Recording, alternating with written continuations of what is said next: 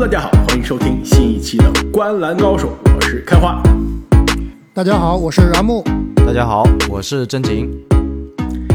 那么 NBA 的新赛季啊，已经是如火如荼的开始了。那本期节目呢，我们将尝试一个新的内容的方式啊。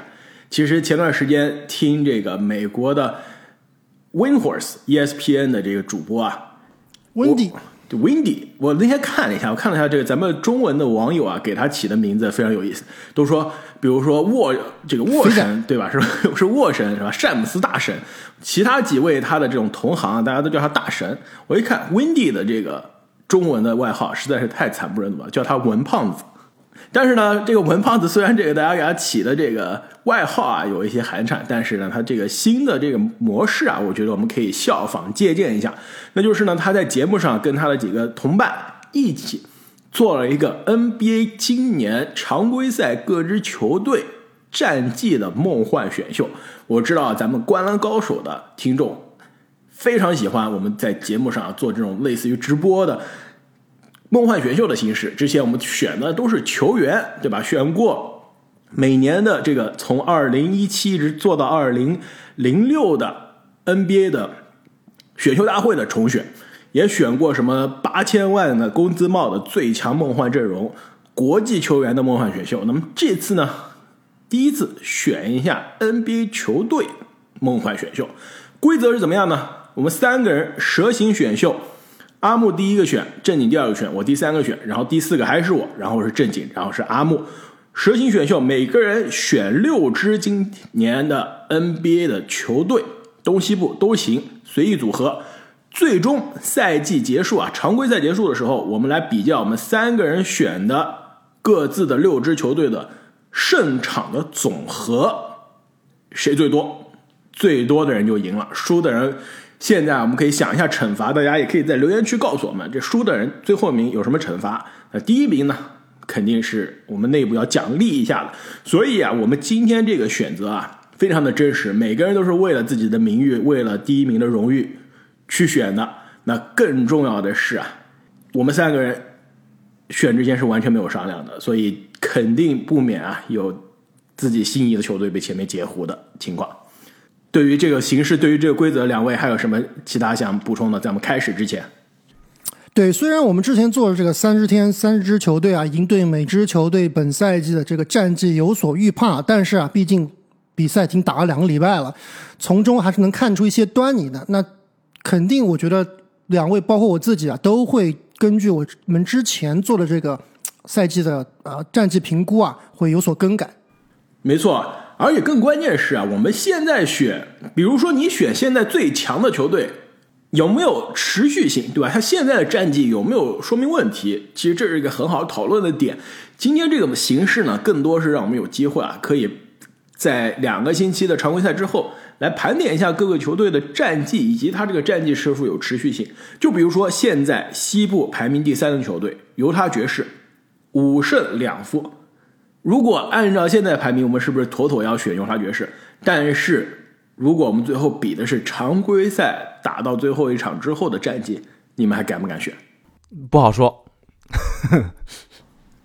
爵士还真的不好说。你要说马刺，我觉得还是挺好说的啊。不过马刺战绩也不太行，是吧？对，而且马刺最近还有一个大瓜，是吧？要不我们先把大瓜说了吧？你确定我们今天选的球队里面不会聊到马刺吗？我确定。不会聊马刺，我是不会选马刺。那那有两个联盟有两个大瓜，要不都聊了吧？因为另外一个球队估计也不会聊到。另外一个球队，我以为阿木你第一顺位就要选了呢。要不先聊马刺，先聊马刺啊！马刺就是最近在这个周末啊，过刚刚过去的这个周末，裁掉了球队二年级的刚刚十九岁的年轻人约什普里，而且是乐透秀。去年是二零二一的选秀大会啊，第十二顺位。当时 NBA 最年轻的球员，那当时这个推特出来之后啊，我们都震惊了。我们说这这是什么情况啊？对，这个我我印象中是从来没有发生过的，就是乐透秀打了第二年直接被裁掉的，我真的想不到。而且关键是他合同的这些钱是保障的，马刺裁掉他，而且马刺刚刚是在前两个礼拜跟这个球队跟普里莫啊已经签了第三年的这个合约了，对吧？确定第三年也是保障的。没错，所以马刺裁掉他不是省钱啊，省不了钱的。完全肯定是有不得人知的内容。那之后呢，马刺也出了声明说，呃，不会进一步的透露裁员的裁他的这个原因。普里莫的团队呢，也是说自己是在经历一些这个内心的啊，这个精神健康上的一些问题，出现了一些危机。大家网友觉得这肯定不对。如果是他有心理的这些呃问题的话，马刺肯定会帮助他的。而且马刺今年没有战绩压力啊，你就无限期休假好了，我给你请最好的心理咨询师，对吧？给你最大的支持。而且之前呢，德罗赞也是出了名的。非常公开的说自己有抑郁啊什么，在马刺的团队上，马刺也是非常的支持，呃，给他有很大的鼓励和帮助。不可能是因为他真的是心理的原因把球员裁了，这是说不过去的。而且包括我们上赛季的这个我最喜欢的小凯文波特啊，到最后骑士也是没有说把他裁掉，都闹那么大了也没有把他裁掉，还是说想办法把他交易出去的，对吧？所以网友就觉得不对，此处必有瓜。那结果呢，真的是瓜出来了。那普里莫呢？这个怎么描述比较健康一些？就是用医学上面的语言来说啊，应该是一个这个有暴露暴露癖、暴露倾向。那就通俗一点，就是他有这个暴露狂的这种感觉。那其实他这跟他自己这个事后发的声明也是相吻合的，因为毕竟其实这个东西真的就是个心理问题，所以也是希望普里莫能够通过治疗啊，能够渐渐的。回归正常，希望在未来的 NBA 还能再看到他。那另外呢，其实也是为马刺这个团队鼓掌。说实话，这件事情呢处理的其实也算是既果断，但是呢也不是大张旗鼓，非常的尊重普里莫需要的这个隐私，但同时呢也是在因为普里莫据说呢他的这个行为已经是有这个法律的风险了。有马刺的，好像已经有马刺的员工要起诉他了。没错，前员工起诉他了，而且呢，之前在明尼苏达的时候，据说在客场的这个酒店也向酒店工作人员做出了不雅的行为，所以这个有法律风险。其实跟迈尔斯布里奇斯一样，那球队肯定是不想得到牵连，联盟肯定也是不想得到牵连，所以马刺的这个果断处理是对的，既果断又比较低调。那说到果断又低调，而不是低调。说到果断，不得不说一下这个布鲁克林老板蔡崇信啊，在前两天晚上突然发出一条非常让人震惊的推文，就是公开指责对凯里欧文啊非常的失望。我不知道两位，我相信两位也是对这件事情有很很深的了解了。包括这个昨天晚上，呃，虽然说事情闹得很大，但是欧文也是首发出场，对吧？也是打得不错。那赛后也是接受了媒体的采访，但是好像总体的这个结果啊，感觉并不是非常理想。两位怎么看？对对这件事情怎么看？包括对这个事件的未来的发展有没有什么想法？昨天阿木看完这个新闻发布发布会啊，跟我和开花说要脱粉了，我还挺惊讶的。对吧，阿木，你你觉得，首先你说说你自己吧，为什么会让你脱粉？你觉得欧文做的最让你伤心的一点是什么？没错，阿莫，你问我们没用，你问我，你都知道答案了，对吧？你不用问，你都知道我对于欧文的态度。就是我觉得这个事情跟欧文之前碰到的一些幺蛾子还是有所不同的，因为这个事情，我记得当时在篮网的这个转播的时候啊，理查德杰弗森也是引用了，说这个事情是。说这个事情啊，它不光是引起了很多讨论啊，另外一点就是它非常的危险。就是说，这个在种族言论，包括种族歧视边缘的一些仇恨的一些这个看法啊，是非常危险的。不是说你这个不打疫苗了，咱们这个赛季就不打了，下个礼下个赛季，哎，疫苗令取消了，我就回来了。这个问题真的是你直到触碰到了，就触碰到了整个。这个怎么说呢？应该是美国的整体一个价值观的一个东西。这不仅是美国价值观，这影响到社会的安全稳定，对吧？和谐社会没有了，而且更关键是这种种族的言论啊，就可能很多人觉得，哎，我又不是犹太人，对吧？他这种反犹的言论跟我有什么关系？但问题是你允许了、默认了他反犹太人，他明天不一定是欧文啊，你也是纵容了对于其他种族族裔的仇恨和反对。所以这个其实是一个非常不好的一个先河，就完全是不能容忍这种对于一个种族、一个族裔、一类人的这种人身攻击。而且最近是在这风口浪尖上，因为大家都知道最大的一个新闻，包括已经上了这个两天 Bloomberg 彭博社，包括《华尔街日报》的一个大新闻，就是美国周杰伦侃爷，对吧？你这样讲，周杰伦正经就不同意了。地位来说，应该是差不多的，在美国这个美国周杰伦怎么也是流行界的地位，跟周杰伦名字一样的人啊，J Z 嘛。我们有 J 臭，美国有 J Z，不一样的风格，不一样的风格确实是。但是这个侃爷这一系列的问题，也是把这个反犹太啊这个话题又炒起来了，包括很多一些比较极端的啊、人士啊极端分，子也是会借此来炒作，对吧？说打压侃爷，所以欧文这个时候在火上浇油一把，其实真的是一个非常不明智的举动。但是我其实有看到网上有另外一种声音啊，就是说这个事情其实美国的主流媒体有一点双标，就是当年穆雷在发这个支持当时香港的那个推特的时候，相当于是对我们中国人民的感情也造成了巨大的伤害，对吧？但是美国当时说的是什么呢？支持言论自由，对不对？但为什么现在涉及到其他族裔的时候又改口风了？因为实话实说，这个是在美国呀，对吧？美国人到底能多么能能感同身受去体会中国人的感受呢？他们肯定会，对吧？跟美国人自己的感受，包括美国这个族裔里面非常非常重要的一环犹太人是不一样的。对，所以这个事情这个真的没有办法的，没错，确实是双标，但是是没有办法。没错，我也觉得，所以这个事情其实就是因为发生在美国，所以欧文做的事情啊，非常的不可原谅。但从我们的角度来说，其实是有一点双标了。但是啊，你不能因为就是说别人做了错事没有得到惩罚，那欧文做错事我们就可以不惩罚他，对吧？其实这是不对的。就是欧文，我们就事论事啊，欧文本身这件事情肯定是不对的，而且呢，这样的事情也会迟早会得到球队或者联盟的处罚的。因此呢，也是导致篮网啊最近整个球队化学反应非常的奇怪，一胜五负。对，但是我倒是觉得这个事情的下文，我现在是看不太清楚的。虽然说我对欧文是也是非常的失望，也是对他这个言论，包括他所要去表达的一些观点啊，就开花一直说啊，这神神叨叨的，对吧？非常非常的不同意，就感觉就是什么呢？就是他这个人啊，欧文这个球员啊，包括他作为一个人啊，他对于某些事情的了解是不够全面的。但是呢，又特别喜欢去发表一些非常极端的，或者说非常带有引导性的一些自以为是的一些评论，所以，所以我觉得这个真的是比较不好。但是他在新闻发布会上说了，说我这个人是不反犹太的，我是支持所有的宗教，我是支持所有的这个呃人种，对吧？不反对任何人种。但是对于这个片子，他没有什么好说的，说让大家自己去看。里面很多讲的是他所谓的黑人的历史，所以你要真正的说联盟要去处罚他，怎么处罚？他也说了自己不反犹太，我觉得这个其实也是很难搞的一件事情。你阿莫，你看电影没看过吗？所有坏人都不会说自己是坏人的，但他做的事本身给别人造成了伤害，对不对？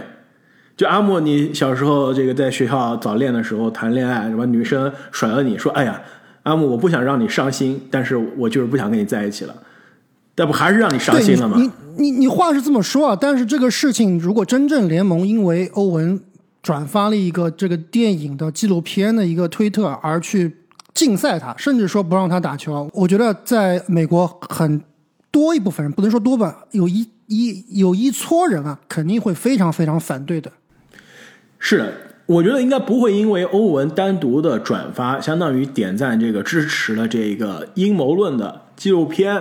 对他进行惩罚，但是如果欧文后续的言行，比如说他在媒体的对对，他如果再火，在这个添油加醋，再更上一层楼，不是在这个他如果再往上去加码的话，确实会很危险。而且刚刚我回到刚刚正经所说的双标啊，其实你要说真正如果这个片子真的是反动的，或者说反人类的、反种族的，为什么它会出现在亚马逊平台上？对不对？对呀、照理说这种片就应该被禁掉呀。没错。那他亚马逊作为一个国际最大的企业之一，他为什么还能有机会去让这个发布影片、这个、是吧？发布这个影片让大家去购买呢？对吧？那是不是应该谴责亚马逊呢？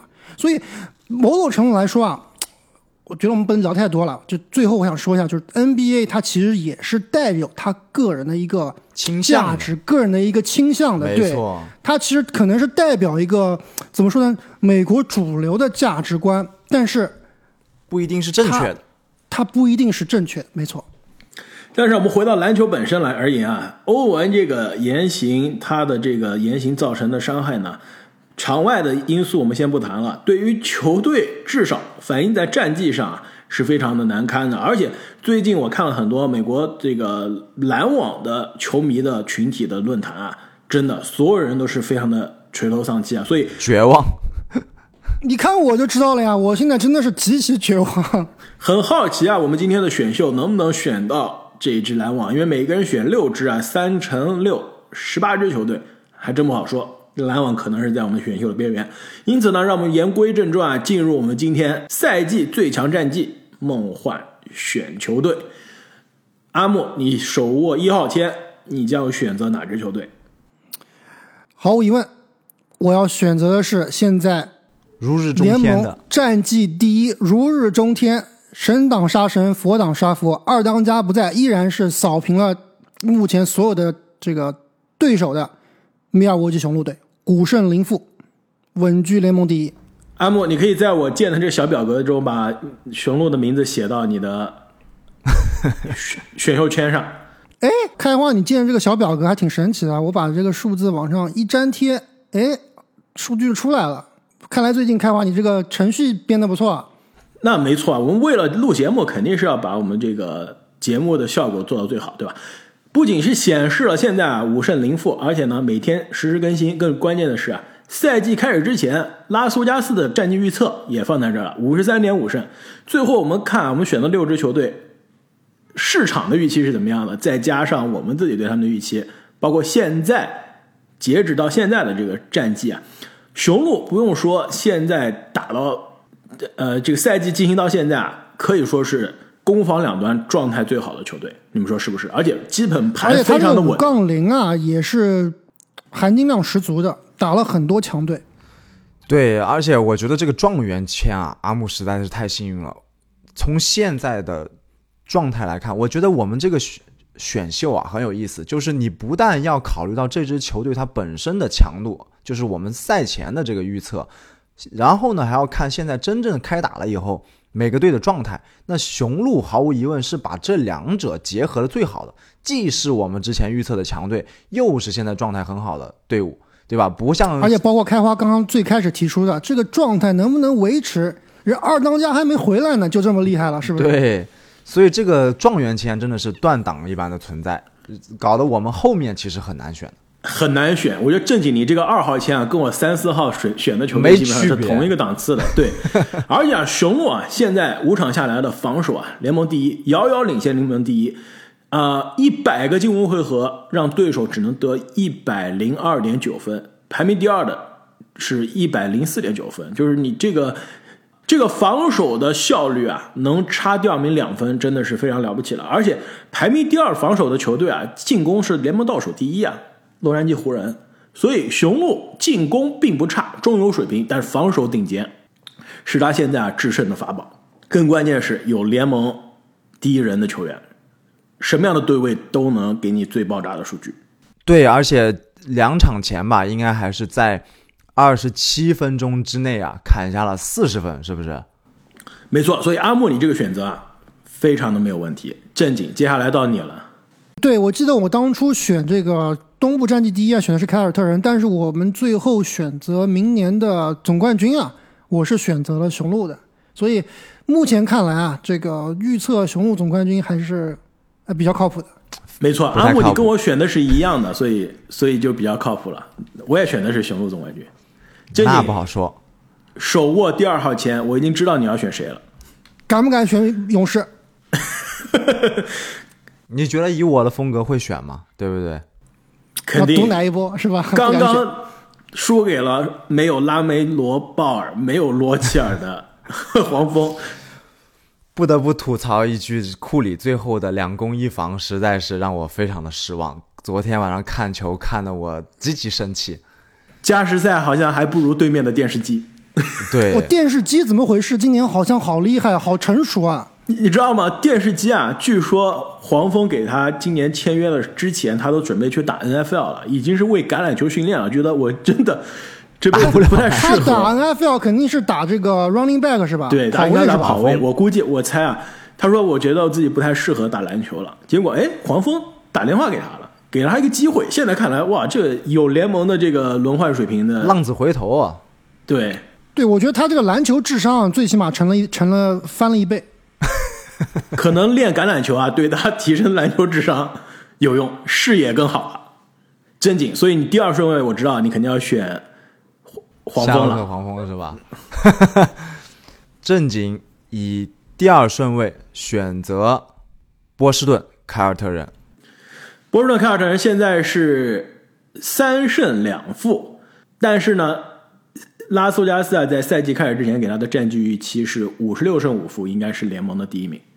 对我现在还是对波士顿比较有信心的呀。呃，就是就像我们在开赛第一印象那期节目里面说了，波士顿的整个队的状态啊，经过总决赛的洗礼之后还是非常不错的。虽然说也输了两场球，但是呢，可以很明显的看到，球队并没有因为主教练的这个风波啊受到影响，还是众志成城。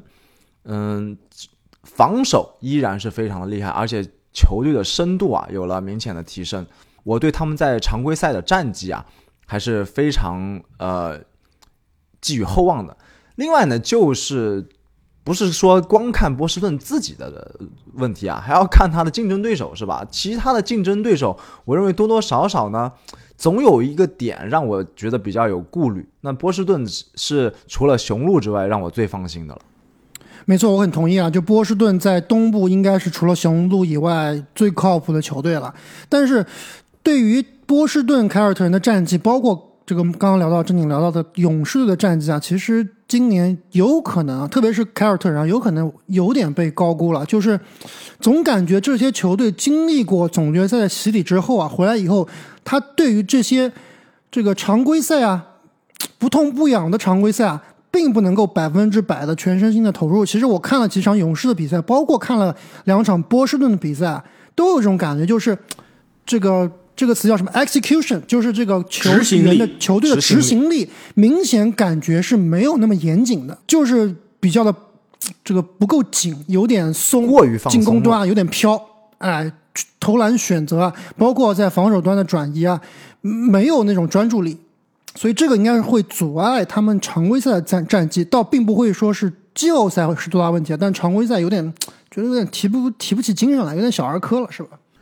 其实正经，你这个选择让我第三、第四顺位非常的尴尬了。我一直以为你们俩会至少漏一个这两支球队啊，雄鹿和凯尔特人给我，因为我觉得这两支应该放在前二没问题。接下来真的是球队非常的平均了，让我好好想一想。开花以第三顺位选择丹佛掘金，哎，哎，那我意味着我有捡漏的机会了。对你还有机会选黄蜂。丹佛掘金啊，四胜两负，而且呢，穆雷、波特现在状态不是百分之百啊。你你你们觉得穆穆雷和波特现在状态有百分之多少？可能穆雷我觉得波特分之六十，八十最起码，对穆雷百分之六十吧。穆雷百分之六十，对，不是你怎么怎么定义穆雷百分之五十？那我问你，西蒙斯现在状态是百分之几十？西蒙斯一个道理的开花，是哎一个道理。西蒙斯跟穆雷是两回事啊。西蒙斯去年这是一回事啊？穆雷是大伤归来啊，西蒙斯去年能打他自己不打，这是两回事。西蒙斯小伤归来，小伤夏天也做了手术，小伤对，但是穆雷的伤跟这个还是本质区别的，而且你这个膝盖的，但是你看了比赛，你能发现，其实穆雷他的运动能力，包括判断，包括这个篮出手啊、三分球稳定性啊，跟以前完全不是同一个球员。他很明显还在找节奏啊。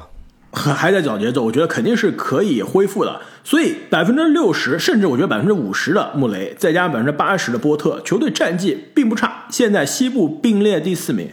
我得提醒一下你，但是你有一个状态百分之三百六十的波普，以及 状态百分之二百的这个布朗，布朗，哎，这就是为什么我选这支球队原因了，因为我觉得，其实从休赛期到现在，为止来说，掘金的操作是在休赛期最简单实用的，没有大牌的签约，但是每一笔都是约基奇身边最需要的球员，波普、布朗都是完美的，既有防守又有投射的球员，而且呢，布朗能打多个位置。今天穆雷倒下了，我可以客串后卫；明天波呃，明天这个波特休息了，我可以客串前锋。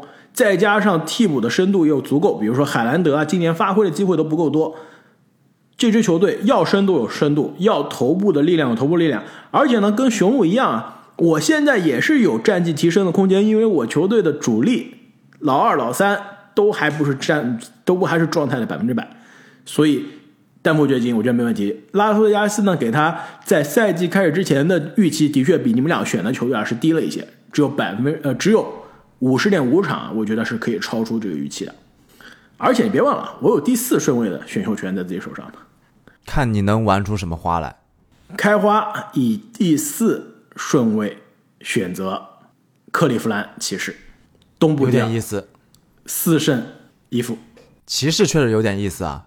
其实说实话，如果开花你这里不选，我到我下一个我会选骑士的。所以这么说，开花，你认为骑士的东部战绩最后是第三名？不夸张吧？不，第三名啊不夸张。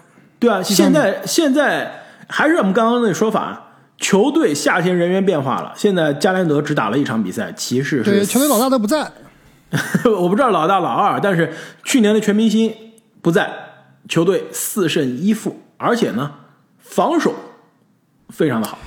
阿伦太强了，我那场那天我看打凯尔这场比赛，这真的感觉骑士的防守是天克凯尔特人啊，真的好强悍啊！那特别是这个防凯尔特人的双探花啊，真的是换防以后人人都能顶。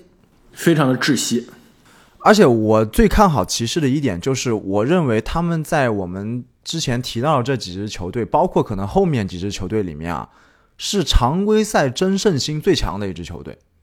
就这支球队，他是要有冲常规赛战绩去冲击季后赛一个比较好位置的，有这种动力的。没错，而且更关键是啊，这支球队阵容夏天的操作啊，也是补强了球队的最大的短板，就是关键时刻的持球人，关键时刻谁可以持球单打。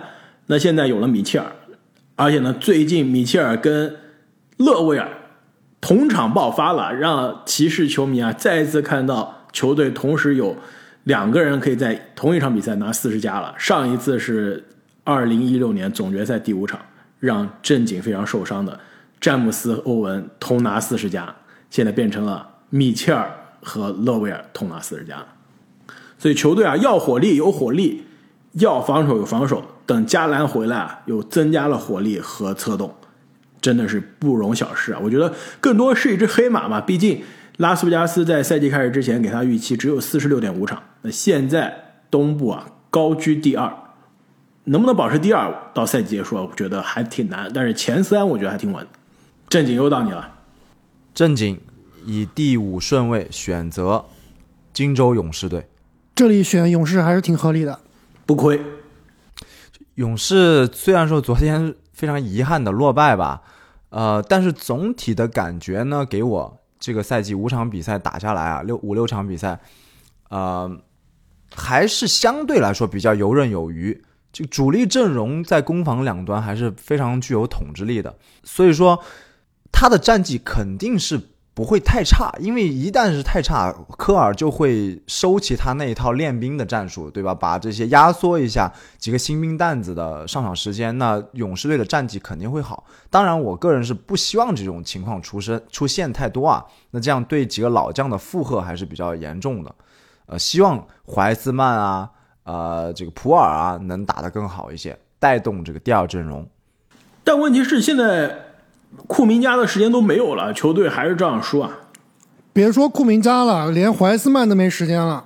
现在年轻人其实时间已经被压缩了，对上一场其实挺奇怪的，就是怀斯曼的时间就都非常少，库明加其实是比较正常的。我觉得库明加应该是在训练中就没有达到教练组的要求，所以他的时间是会被一直压缩。而且最近也有风声说，这个库明加自己是表达了对队内这个地位的不满啊。那科尔也是说了。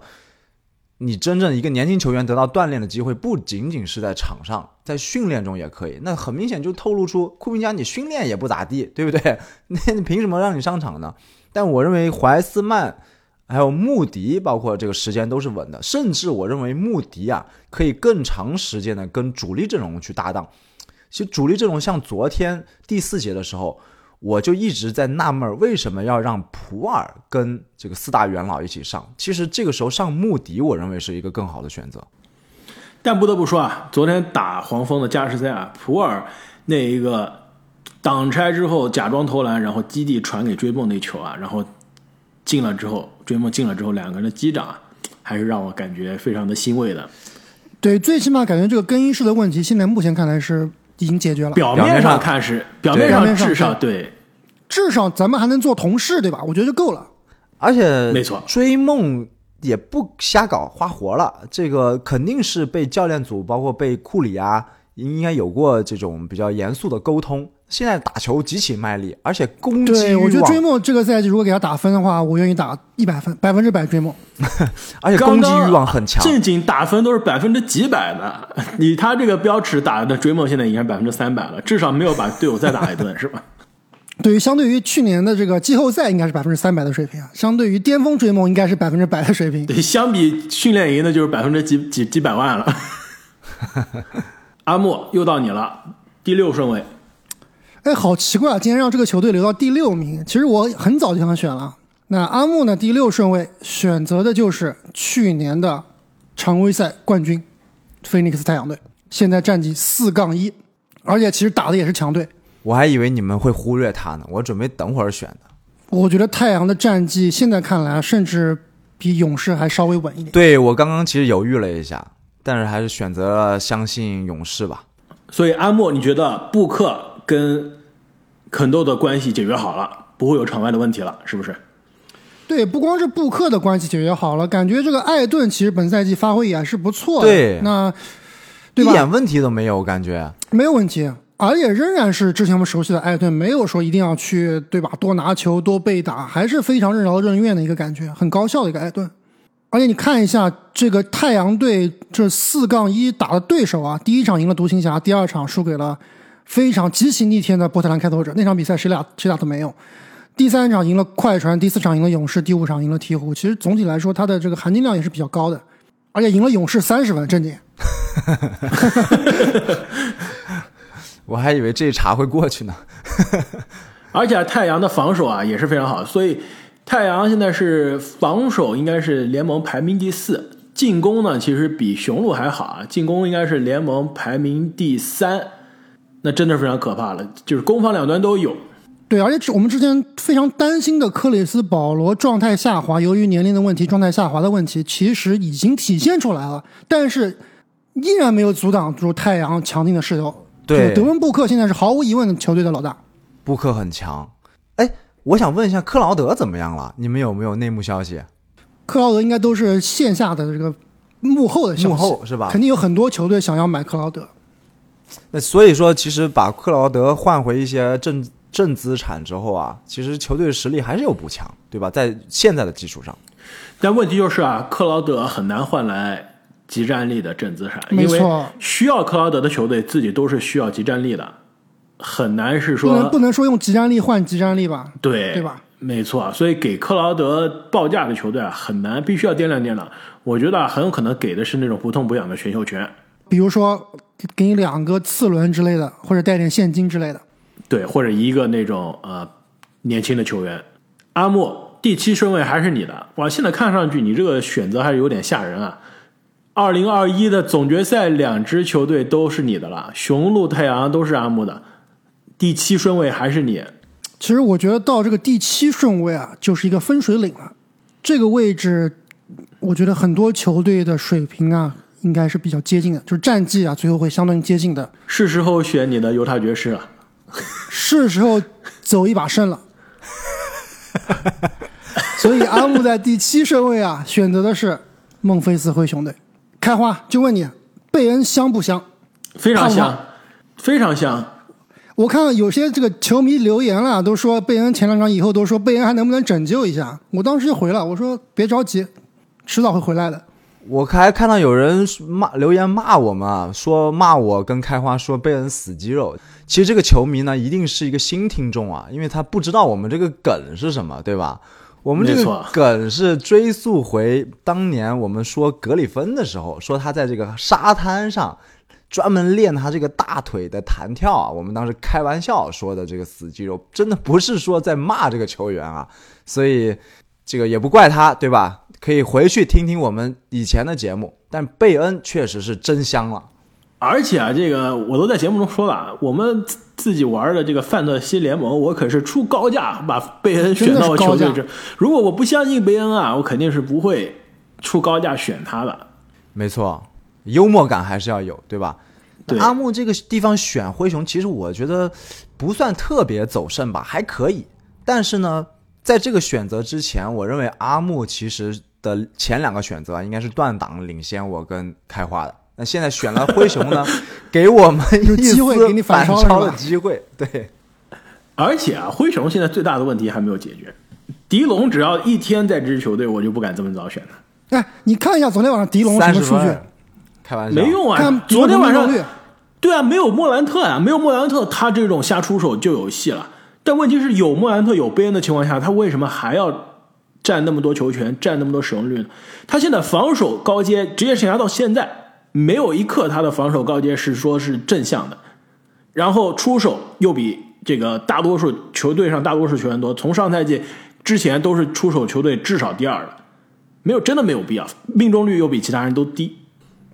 对，其实我觉得这个迪隆普鲁克斯啊，还是要看教练詹金斯怎么使用了。其实这是一个非常智慧的选择，因为他在球队更衣室的作用还是非常正向，但在球场上，特别是在进攻端，他的作用绝对是负向的，对吧？这个问题确实是要有待解决。但是从整体来看，灰熊队这个赛季所表现出来的这个精神状况，首先莫兰特今年的水平，对吧？真的是比去年提高了不少。